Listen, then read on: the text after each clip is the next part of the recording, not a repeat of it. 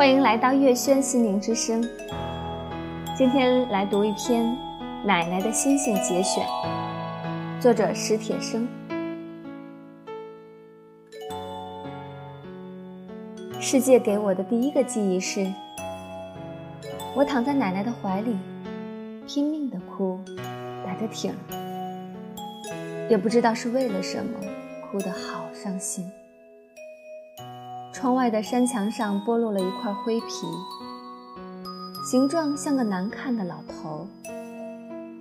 奶奶搂着我，拍着我，哦哦的哼着。我倒更觉得委屈起来。你听，奶奶忽然说：“你快听，听见了吗？”我愣愣的听，不哭了，听见了一种美妙的声音，飘飘的，缓缓的，是歌哨，是秋风，是落叶划过屋檐，或者只是奶奶的轻轻的哼唱。直到现在，我还是说不清。哦哦，睡觉吧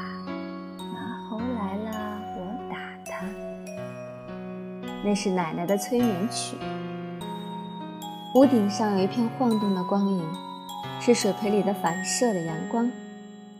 光影也那么飘飘的、缓缓的，变换成和平的梦境。我在奶奶怀里安稳的睡熟。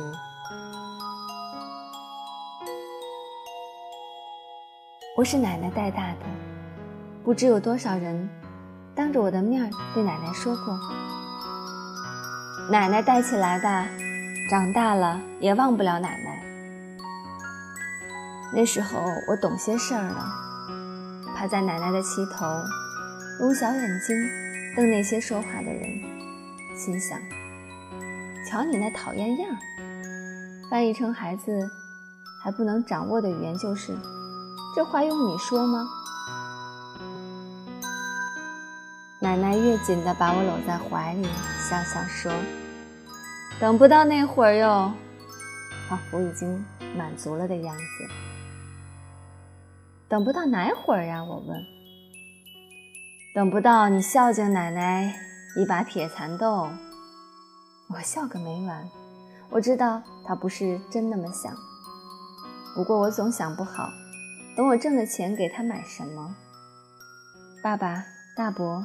叔叔给他买什么，他都是说用不着花那么多钱买这个。奶奶最喜欢的是我给她踩腰、踩背。一到晚上，她常常腰疼背疼，就叫我站到她身上去，来来回回的踩。她趴在床上，哎呦哎呦的，还一个劲儿的夸我。小脚丫踩上去软软乎乎的，真好受。我可是最不耐干这个，他的腰和背可真是够漫长的。行了吧？我问。再踩两遍。我大跨步的打了个来回。行了吧？哎，行了行了。我赶快下地穿鞋逃跑。于是我说。长大了，我还给你踩腰。哎呦，那还不得把我踩死？过了一会儿，我又问：“您干嘛等不到那会儿呀？老了还不死？死了就怎么了？那你就再也找不着奶奶了。”我不嚷了，也不问了，老老实实依偎在奶奶怀里。那又是世界给我的另一个可怕的印象。一个冬天的下午，一觉醒来，不见了奶奶。我趴着阳台喊她，窗外是风和雪。奶奶出门了，去看姨奶奶。我不信，奶奶去姨奶奶家总是带着我的。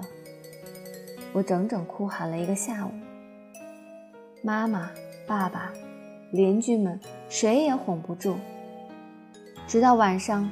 奶奶出乎我意料的回来，这事儿大概没人记得住了，也没人知道我那时想到了什么。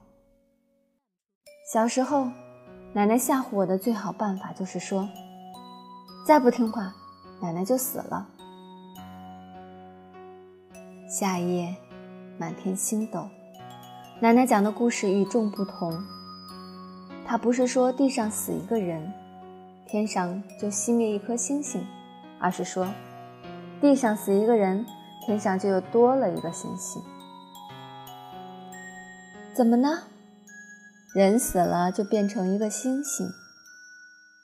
干嘛变星星呀？给走夜道的人照个亮呗。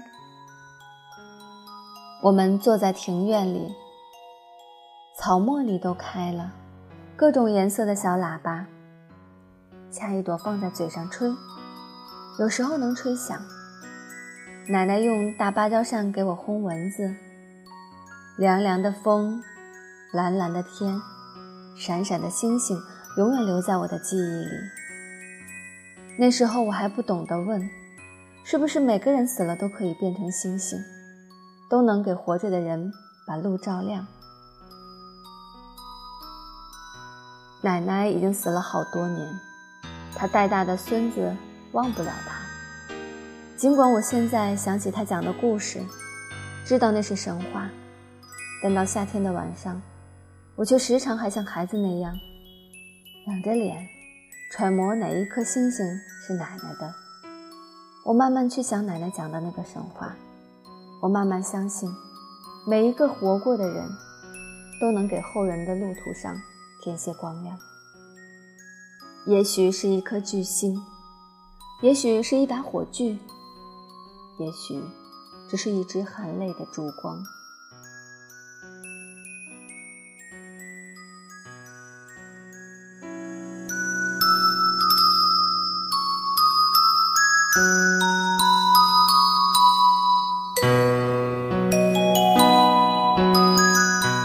感谢您聆听月轩心灵之声，我们下期节目再见。